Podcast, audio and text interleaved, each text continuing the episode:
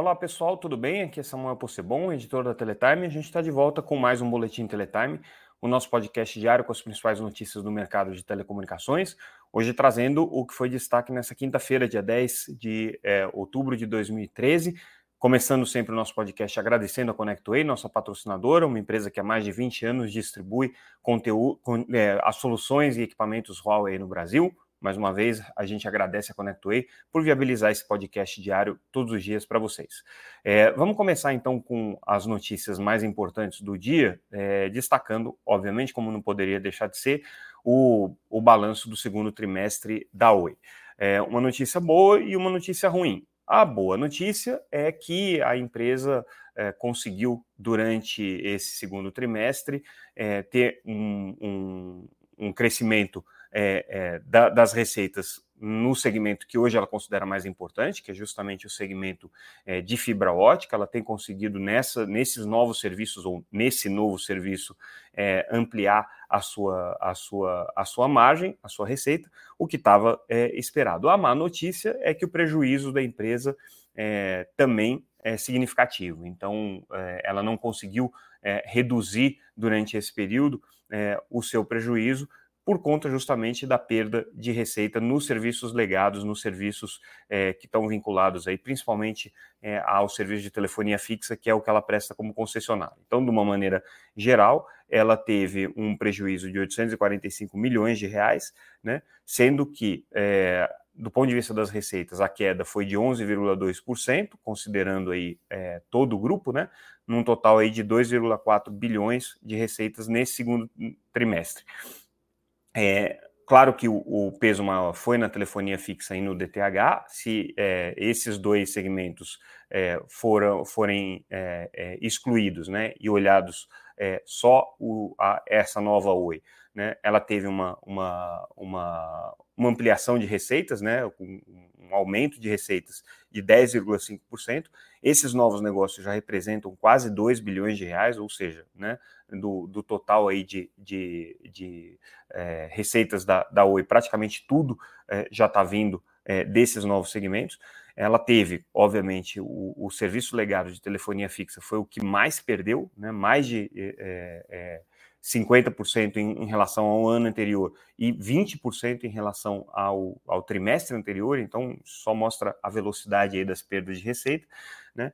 E é, o, o, a situação de caixa da empresa, é, de alguma maneira, não, não, não piorou mais, porque ela recebeu é, o aporte daquele fundo DIP, que foi o, o, o financiamento que ela fez né, para conseguir sobreviver, para conseguir ter margem nesse período aí de, de negociação. Então, hoje, a Oi tem, tem uma, uma, uma, uma reserva de caixa né, de 2 bilhões e meio de reais, né, é, o que, de alguma maneira, uh, mostra aí a, a, a força que a empresa tem para sobreviver agora nos próximos meses, é, e aí somando essa reserva de caixa com a dívida dela, o endividamento líquido está na casa de 21 bilhões de reais. Mas aqui, lembrando que esse é o valor aqui que considera só o endividamento, o, o endividamento uh, da empresa é, direto, né? Mas ela tem um endividamento bruto aqui, que ela mesma divulga, de 35 bilhões de reais, e tem mais outras questões que estão sendo discutidas ali com o governo, que fazem com que a dívida dela seja superior a 40 bilhões de reais. Então é uma conta é uma conta difícil até hoje de a gente conseguir é, passar a dívida da Oi de maneira correta. É, agora isso tudo nos leva ao problema principal, né, que é quanto tempo que a Oi consegue. Essa é a análise que a gente tem que fazer, a análise que a Anatel está fazendo, né? É, a Anatel está de olho nesses números da Oi, ela tem que garantir a sustentabilidade. A reserva de caixa da Oi hoje é, não é uma reserva suficiente para garantir mais do que seis meses é, nesse ritmo de prejuízo. Então, né, por conta, inclusive, do, do, do, dos compromissos financeiros, o prejuízo da Oi é, é, é cada vez maior. Né, e a preocupação é o que vai acontecer no momento que esse caixa acabar, se ela não conseguir o processo de recuperação junto aos credores e também a repactuação da dívida que ela tem com o governo. Ou pelo menos conseguir fazer aquele processo de migração do regime de concessão para autorização, que não vai liberar a dívida, mas libera os bens reversíveis, libera é, a possibilidade dela vender a participação na Vital e tudo mais. É, a gente andou conversando com algumas fontes no, na Anatel, no Ministério, no Tribunal de Contas da União e com outras operadoras que estão acompanhando bem de perto esse caso, porque, obviamente, se acontecer alguma coisa com a Oi, as outras operadoras vão ser afetadas positiva, mas também negativamente, né? Porque elas vão ter que dar suporte aí para toda a infraestrutura é, de banda larga da Oi, todo, todos os clientes de banda larga da Oi, o que é bom em algum sentido, mas também para elas vai ser desafiador em, em outros. E o que a gente ouviu foi o seguinte: é, a expectativa da Anatel é que é, toda a questão é, da repactuação com o Tribunal de Contas da União ela precisa acontecer. Se não acontecer essa repactuação, provavelmente o cenário da intervenção é inevitável. Né? Ou seja, a Anatel vai ter que entrar dentro da Oi. Por que, que a Anatel vai entrar? Não é para salvar nem acionista minoritário, nem credor. A Anatel vai ter que entrar na Oi, assumir o controle da Oi, para poder preservar, veja o absurdo, né, o serviço de telefonia fixa, que é aquele que é prestado em regime de concessão e que cabe ao Estado fazer é, a proteção desse serviço, garantir a prestação desse serviço, fazer a proteção dele com relação é, a qualquer é, fator que inviabilize, do ponto de vista da concessionária, a prestação da telefonia fixa. Então, a Anatel entra na Oi e aí, se isso acontecer, ela vai ter que priorizar a telefonia fixa e deixar os serviços que hoje são mais importantes para a Oi, como o serviço corporativo, como o serviço é, de, de banda larga, em segundo plano, ou pelo menos delegar isso daí para outras empresas prestarem, enfim. A Anatel vai ter que encontrar um jeito de fazer com que esses serviços continuem sendo prestados sem prejudicar o serviço de telefonia fixa. Todo o caixa da empresa vai ter que ser destinado ao serviço de telefonia fixa. Esse é o cenário de intervenção, não é um cenário positivo para a empresa. Se isso acontecer, realmente só vai acelerar o processo de desestabilização da operadora. Então, todas as fichas hoje estão colocadas nesse acordo com o Tribunal de Contas da União. É, em que pé está esse acordo? Se a gente olha ali pela tramitação do SEI, né, que é o sistema eletrônico ali de acompanhamento do processo, não aconteceu nada, absolutamente nada, desde que a Anatel apresentou o, o, o pedido para o Tribunal de Contas de pactuação, que foi no finalzinho de junho, até agora. Mas a gente sabe que nos bastidores, óbvio, tem havido muita conversa, muita negociação, né? E os técnicos do TCU estão produzindo um relatório para admissibilidade do processo, ou seja, para que esse processo seja ou não admitido pelo TCU, e esse relatório deve estar sendo apresentado aí nos próximos dias, se não é, ainda nessa sexta-feira, talvez na semana que vem. Aí a gente vai saber se o TCU admitiu ou não admitiu é, o pedido de pactuação. O que, que o TCU considera nesse pedido de pactuação? Considera justamente se existe fundamentação nesse pedido, se existe, existem alternativas para isso, se existe razoabilidade nesse pedido, né? todos os argumentos que a Anatel já encaminhou para ele, é, colocando aí como, como necessário é, essa, essa repactuação é, para poder chegar num modelo é, de migração da concessão para modelo de autorização e, ao mesmo tempo, é, evitar o processo de arbitragem que está correndo da, nesse caso da Oi, contra a União. Então vai chegar numa conta aí de mais ou menos 0 a 0, né? E aí é, a Oi vai poder migrar para autorização, liberando bens, bens reversíveis, liberando a participação no vital, é, podendo migrar para autorização, tirando o ônus da concessão, e de outro lado, é, o governo se livra desse risco aí da arbitragem, que é um risco bastante significativo, porque são alguns bilhões de reais e alguma coisa disso a Oi tem é, razão de pedir. Né? É, então, é, é um acordo é, de zero a zero. A análise que está sendo feita agora é justamente isso, assim, qual que é o tempo que a Anatel tem para aguardar esse acordo e qual que é o tempo que a Anatel tem para intervir na empresa. Essa é a grande dificuldade.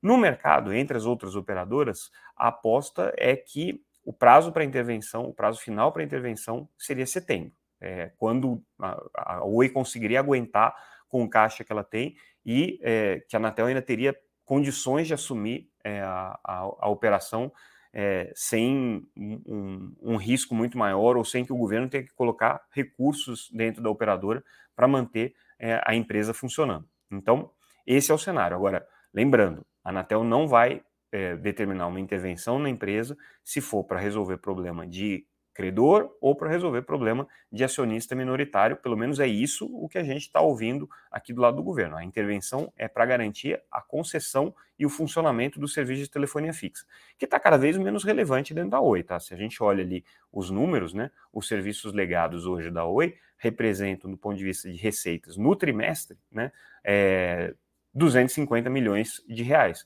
há um ano atrás representavam 500 milhões de reais. Né? Então, houve uma redução aí já de ano contra ano de quase 50% do tamanho das receitas legadas em relação às novas. Fibra, por exemplo, representa já mais de um bilhão de reais, 1,1 bilhão de reais nas receitas da operadora. Mesmo a Oi Soluções, que é o braço corporativo, já tem hoje uma receita trimestral maior do que os serviços de telefonia fixa. Então, essa é a situação que se tem nesse momento aqui. Em paralelo, o que está acontecendo? A Oi está vendo sua, a sua participação na Vital ser diluída, mas já estava previsto, tá? caiu agora mais um pouquinho, agora a Oi tem 31% da Vital, em decorrência é, do, das emissões de debêntures que já tinham acontecido no ano passado. Então já era esperada essa queda aqui, né? Agora, é, o fato é que hoje a Oi tem uma participação na Vital que é 10% a menos, 10, é, 10 pontos percentuais a menos do que ela tinha quando a Vital foi criada. Ela quando a Vital foi criada, a Oi tinha 42%, agora ela tem 30, quase 32, 31%, quase 32% de participação.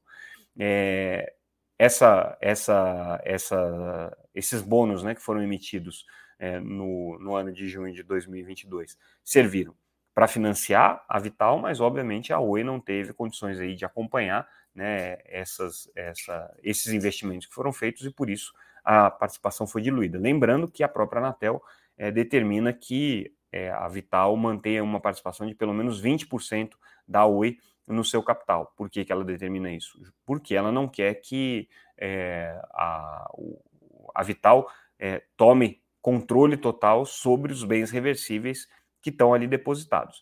Quais são esses bens reversíveis que estão depositados na Vital? Primeiro, uma parte da rede de fibra que serve também para telefonia fixa e é, uma parte é, da, da, dos contratos de poste, que também são é, contratos que são relevantes hoje para a Oi, né, porque são compartilhados entre as duas empresas. Basicamente, são esses dois é, é, bens, né, vamos chamar assim, esses dois ativos que hoje são considerados é, relevantes e reversíveis para a Anatel. Você vai dizer, ah, mas a rede de fibra, o que, que tem a ver com a rede de telefonia fixa? 1%. É o que trafega ali de dados, que significa dados para voz dentro da rede da Vital, é 1% da rede e, obviamente, vai ter uma judicialização se a Anatel vier a pedir esses bens de volta, né, sobre como fazer essa transferência desse 1%. Vai ter uma, uma, uma discussão aí bastante significativa. Então, a Vital tem um risco nessa operação aqui, que não é um risco irrelevante, por isso que a, a Vital quer que é, o acordo entre Oi e é, Anatel aconteça e saia a contento, até porque alguém vai ter que assumir uma parte desse passivo, né? E aí a expectativa é que a Vital seja é, a empresa que dê garantias, ou pelo menos é, dê segurança para quem vier assumir esses novo, novos passivos aí. Enfim, situação bem complicada. E complica também, óbvio, a relação com é, os trabalhadores, né? Teve uma audiência pública nessa é, quinta-feira, que aconteceu em Brasília, no, no, no, na Câmara dos Deputados, e nessa audiência pública, os principais sindicatos de trabalhadores é, denunciaram, né, ou trouxeram é, as informações de, das demissões que estão acontecendo na Oi e também nas empresas é, que, que eram do, na estrutura que era do, do da Oi, que agora está absorvida pela Vital. Então, eles apontam demissões em massa, uma situação bastante preocupante do ponto de vista dos trabalhadores. A Oi se defende dizendo que essas demissões acontecem naturalmente porque a empresa desinvestiu né, é, de outros segmentos, então ela saiu de alguns segmentos, ela não tem como manter uma estrutura é, dedicada àquilo, sendo que agora ela não é mais a controladora, por exemplo, a Oi Móvel, por exemplo, a própria Vital, né, as unidades de data center, tudo aquilo que foi vendido no processo de primeira recuperação judicial. E aí, é, os trabalhadores, né, os sindicatos, estão protestando com relação a essa, essas demissões e é, alegando que é, o, mesmo os trabalhadores que acabam sendo reaproveitados através de empresas terceirizadas estão vivendo uma situação muito precária de relação de trabalho. Né? É, é, uma, é uma situação preocupante para os trabalhadores, porque a, o cenário né, é, no horizonte é muito incerto para a Oi. E, é, de fato, assim, é muito pouco provável que a Oi consiga é, manter né, o, os seus quadros de, de, de, funcionários nos patamares atuais se ela tiver que passar por mais ajustes né, e se é, a, a, situação financeira da empresa se deteriorar mais ainda. O que faz com que o mercado de prestadores de serviço fique em atenção, e aí a FENINFRA, né, a federação que cuida disso, é, chama atenção para esse risco e diz que é, o que agrava ainda mais a situação é a precarização que tem acontecido por meio de empresas que não são empresas regulares ou que estão operando de maneira irregular e prestando serviço para os provedores de internet é, sem qualificação técnica, sem pagar imposto, sem recolher é, direitos trabalhistas, enfim, situações bastante é, delicadas ali que estão hoje tornando o mercado de prestadores de serviço ainda mais incerto e ainda mais precarizado do que a situação que existia no momento em que você tinha empresas fortes e saudáveis. Então, a situação é sistêmica, né? O risco é sistêmico. A Oi, quanto mais fragilizada ela está, né, maior risco para todo mundo, dos trabalhadores é, aos prestadores de serviço, passando pelos fornecedores, obviamente pelos acionistas minoritários e pelos credores também. Então todo mundo perde com uma situação como essa. Bem complicada a situação, a gente vai continuar acompanhando aqui. E aí, mudando de assunto, para a gente já fechar o nosso boletim de hoje, falando um pouco sobre o balanço da Unifique, que anunciou é, resultados no, no, na quarta-feira, a gente acabou não trazendo aqui, mas a gente traz alguns dados aqui. Eles, eles tiveram um crescimento de receita de 37%, chegando aí a 215 milhões de reais, é, mas o lucro caiu, o lucro caiu 11, quase 12%, né, chegando aí a 40 é, milhões de reais no trimestre. Esse aqui, esses foram os dados é, da Unifique. Agora, é, o, na conferência com analistas, o que eles apontaram é que eles vão é, adiar aí agora para o quarto trimestre, para o final do ano, a entrar em operação do 5G. Eles estão investindo ainda pouco no 5G, não fizeram nenhum CAPEX significativo, né? Tem hoje uma rede aí com, com experimental, né, que os próprios funcionários estão utilizando, tem cerca de 500 usuários aí na rede é, da Unifique, mas eles não estão com expectativa de é, fazer grandes investimentos até o final do ano. Aliás, devem inclusive reduzir os investimentos na rede de fibra, devem ser mais comedidos aí na expansão da rede de fibra daqui para frente. Então, cenário é, também para prestadores regionais, como é o caso aqui da Unifique, é, não, não vou dizer que seja delicado, porque a empresa é lucrativa e rentável, mas não estão conseguindo é, fazer um, um, um, processo de transição para o 5G como a gente imaginava que ia acontecer é, rapidamente. Né? À medida que eles atrasam, os é, grandes operadores nacionais vão ocupando espaço e o mercado vai ficando mais restrito para os operadores regionais que sequer entrarem em operação. A gente está aguardando agora para esse segundo semestre a entrada da Unifique e também a entrada da BrisaNet no mercado de, de 5G. A BrisaNet, é o que tudo indica, deve lançar aí nos próximos é, um ou dois meses o serviço. Agora a Unifique jogou isso para o final do ano. É, vamos ver se ela vai conseguir botar de pé essa operação ainda em 2023. E com isso, pessoal, a gente encerra o nosso boletim de hoje. Ficamos por aqui. Mais uma vez agradecemos a audiência de vocês e segunda-feira a gente volta com mais um boletim Teletime. Obrigado, pessoal, pela audiência. Tudo que a gente comentou aqui está disponível lá no site www.teletime.com.br. Um abraço, até mais.